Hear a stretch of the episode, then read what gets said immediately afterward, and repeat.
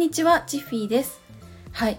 今日はウェブライターを始めたばっかりだよっていう方に向けてお話をしたいと思います。はい、ウェブライターを始めたばかりの時に、まあ、お仕事をね取るとかクライアントとやり取りをするとか執筆をするとかいろんなことにまだ慣れてない頃だと思うんですけど、まあ、そんな時だからこそちょっと覚えておいた方がいいなって思うことをね私の経験からちょっと語ってみたいと思います。はい、まあ、ウェブライター初期の頃になかなかねお仕事が取れないっていうことはもちろんなんですけどお仕事が取れたとしてもそれがあの継続につながらないっていうこともあると思うんですね。で私もそこは結構苦労しまして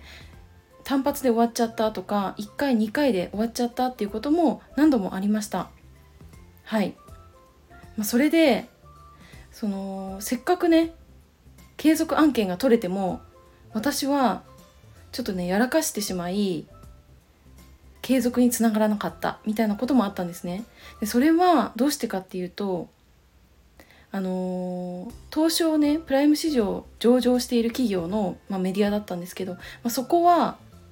かなりのねあの手厚いサポートさらにマニュアルもね整ってたんですよ。だから初心者のウェブライターさんまだあんまり記事を書くことに慣れてないウェブライターさんにとってはものすごくこう理解しやすいような内容でもうとにかく丁寧にサポートをしていただけるっていうことでもう環境としてはねベストなんじゃないかっていうふうに思ってました、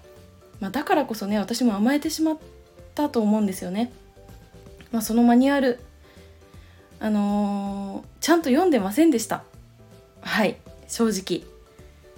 うんだからその記事を書き終わってチェックをする時にそのマニュアルと照らし合わせて見てみたりだとか、まあ、記事を書く前に一通りね、まあ、全て理解していなくても一通り目を通してみるっていう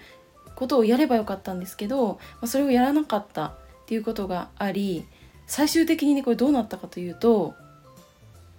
記事の修正依頼がこう制限があったんですね2回までっていうでそれまでに全て直しきれなくて契約が解除になってしまいましたはいだからそれだけその企業の環境そのマニュアルっていうのを無視してはいけないなっていうふうに私は学びましたね。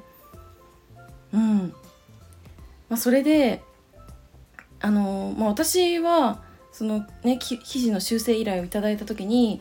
その当時のねディレクターから「ここ直してくださいこっちも直してください」って言って直す箇所を、まあ、分かりやすくねあのマークしてくださったんですけど、まあ、そのコメント通りに直したかなって思ってたんですよ。でもあのマニュアルを見てみるとそれ以外のところに気づけてなくて、まあ、それでうんまあそのねメディアの運営の仕方で決めた修正回数を超えてしまったので、まあ、契約が解除しちゃったっていうことがありました。はい、まあ、私はそのなんだろうなとにかく記事を書くことしかやっぱり頭になくて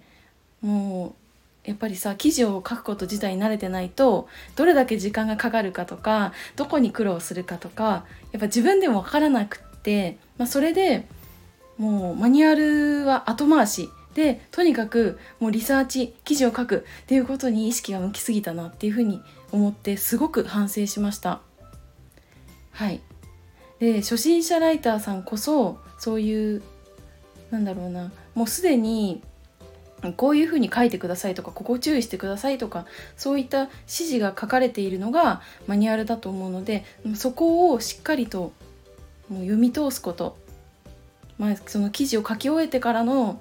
自分でねチェックする時とかももう一回そのマニュアルと照らし合わせて確認することっていうのはすごく大切になるなって思ったんで今日はそのお話をしてみました。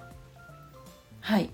でそのマニュアル通りに書けてるか書けてないかっていうのは私はディレクターをやった経験があるんですけど、まそれができてるライターさんってやっぱりどんどんどんどんお仕事任せたいなっていうふうに思うんですよね。だからそのマニュアル通りに書くマニュアルをしっかり読んでその通りに修正するっていうのを大事にしておくといいんじゃないかなって思ったので今回シェアさせていただきました。